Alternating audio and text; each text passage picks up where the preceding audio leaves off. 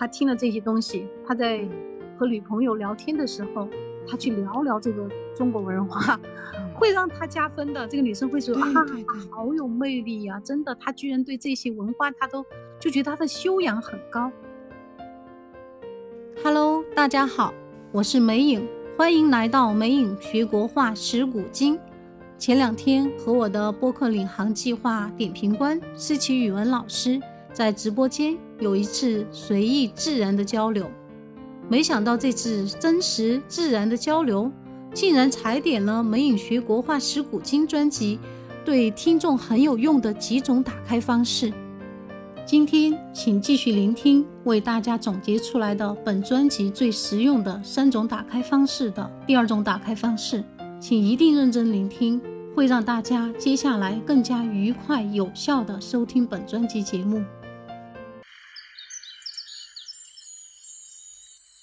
哎，美影，其实我对你刚才说的你自己画的画，我很想去看一下。你的专辑里面可以看得到你一些画吗？呃，我专辑现在的画只有那个专辑的封面是我的画，接下来我会逐步在我的专辑里边也去展示一下我自己的画。现在我主要是是名家的画，嗯，我好期待啊！因为你你画的画，就是你之前给我呃私信给我发的画，我觉得真的是不错哎，所以我很期待你的专辑里面可以出现你的画。好的，我一定争取今后在节目里边慢慢的放上我的一些话，就是其实这个也可以给听众有些鼓励，就是说你在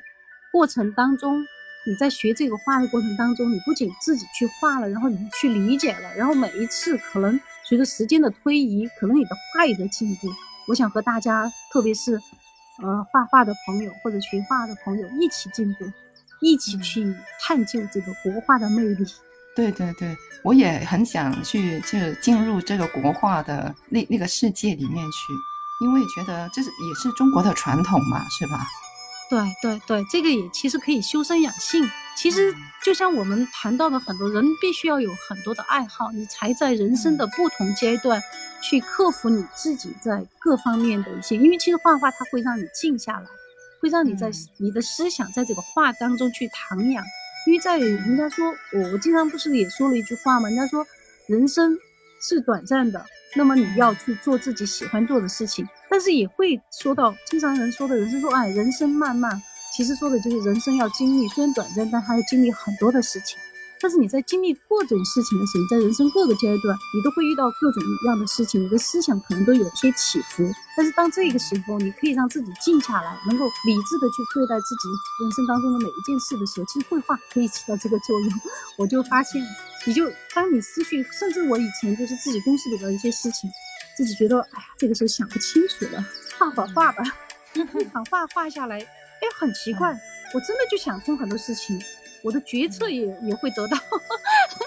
这个说的很深，真的是这样的。所以说，我觉得你有空的时候也可以学学画，去画什么呀？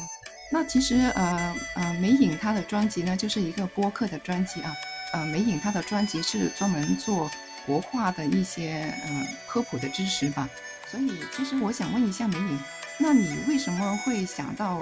把国画当成一个播客节目来做呢？其实这个就源于，其实刚才你都提到这个问题，你问了我一个问题，就是说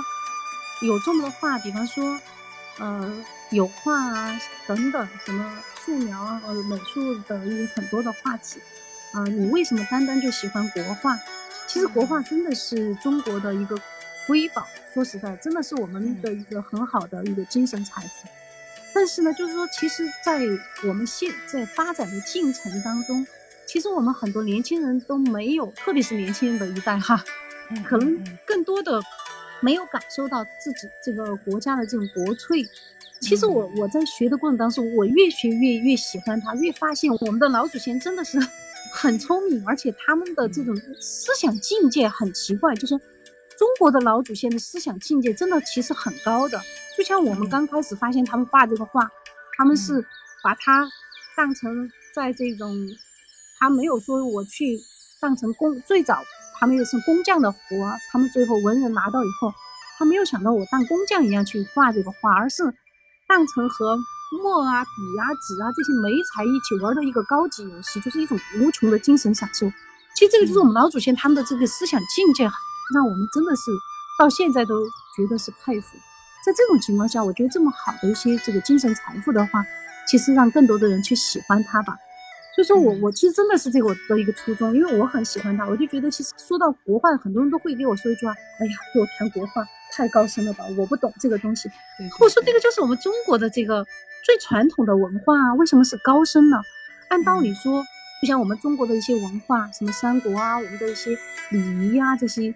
那日本人他们的年轻人都学的那么锋利，而我们中国的这个年轻人居然都没有去继承它，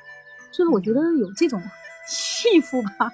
这个其实也是一个爱好国画人的一种，好像无形的在心中就有一种义务，想把这种国粹的东西展现给大家去聊。虽然我自己也是一个很肤浅的一个爱好者吧，也不是什么名画家，也不是什么东西，就是一个爱好者。但是我在爱好的过程当中，我徜徉在当中，真正的感受了我们中国文化的这个精深，博大精深。所以说我我觉得做这个播客来做，很多人都说你这个小众的，他们都说你这是一个小众的东西。在播客上很不能把它，你能够把播客把它做出来。我说我就想专心去做它，我就是刚开始我就是想内心的这种这种初心吧，就是让更多的爱好者我们产生共鸣，同时让更多的人去爱上这个我们的国粹，就是这么一个初心。在做的过程当中，可能又会更越来越喜欢，你知道吗？我刚开始做的头两天，嗯，我整夜整夜睡不着觉。是吧？我觉得很兴奋，我有好多好多想说的，但是要想把这个节目做好，每次我又一遍一遍去录这个音，自己真的好像花费很多时间。其实就是因为我太在乎要把它弄好，越想弄好越弄不好。像最近这期节目，觉得哎很自然了，其实反而我放松了，我很自然的去，没有那么就是在心里给那么多压力，就很轻松的去和大家聊，反而他就开始产生更好的一种一种一种感受了。嗯，但是我听过你的专辑里面全部的音频节目，我是觉得你的进步真的是可以说是脱胎换骨来形容你的节目，真的是越来越太高兴了，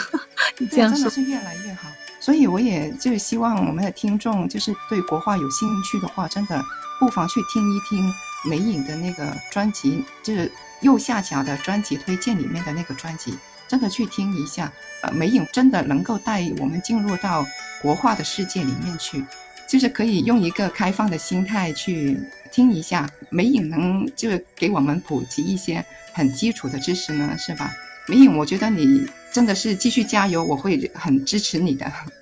谢谢思琪老师。哎，那个，我我你刚才说的一句话，我突然脑袋闪过，就是其实你说普及知识，其实说实在的，像我们现在的人。他如果听了这个专辑，真的会给他加分。为什么呢？比方他去给别人聊到，甚至有些人他出国了，别人谈到哎你们中国的国画的时候，他可以侃侃而谈。真的，他听了这个专辑，他可以侃侃而谈啊，我们的文化啊，我们的王维是什么样的啊，我们的这个 我们在历史上的一位皇帝，比方说我这一期历史上一位文艺的皇帝，虽然他最后他当皇帝非常差劲，但是他在艺术上的造诣很高。他就去谈谈这些，哦，人家会觉得，哎呦，你真的是对中国的这个绘画史真的很了解啊！真的，你其实就增加了自己的这个文学和文化素养。就聊天的时候，你就会发现不一样。嗯，因为现在国风国风潮嘛，是吧？其实，嗯，像很多视频里面都会有看到说，有些穿着汉服的小姐姐呀，就会在国外的街头上面走啊，然后会吸引到很多人的眼光。那我觉得，如果就是在外国人面前，我们能把国画的这些呃知识啊，也普及到外国里面去，我觉得这个是真的是挺棒的。就是自己也会觉得，哇，原来我们的祖先有那么高的智慧，这么高的美的欣赏的能力，就是自己也会觉得很光荣啊，是吧？对对对，这真的是。比方说，我就说个现实的，嗯，如果是一个男生，他听了这些东西，他在。和女朋友聊天的时候，他去聊聊这个中国文化，会让他加分的。这个女生会说啊，好有魅力呀！真的，他居然对这些文化，他都就觉得他的修养很高。而如果是个女生，她去聊这个的时候，人家说，哦呦，这个人不仅长得漂亮，她居然还很有内涵。这个真的是可以增加我们每个人的内涵。比方像。很多我很多朋友主动来啊，给我成为好朋友。我我觉得为什么你很喜欢我呢？要给我成为朋友呢？说因为你会画画，我当时我就说，但是我觉得你会画画，你真的是好棒啊！其实这个真的是就是说，大家如果听了以后，确实会增加他的这种呃内涵，真的是这个是确实是说到的。而且我每一期很认真的，你去听完，就是每每期也不长嘛，十分钟左右。啊，在轻松的过程当中，而且轻松听完你就可以记住，就是这种疗法的话，你听完以后你就很加深印象。我说中国人的这个文化内涵，中国人的那个就是文学造诣是相当高的。嗯，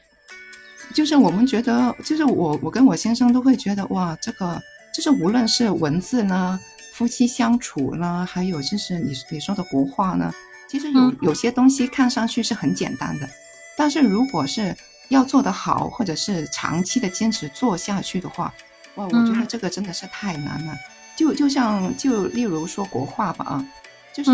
以前的人画的怎么好看，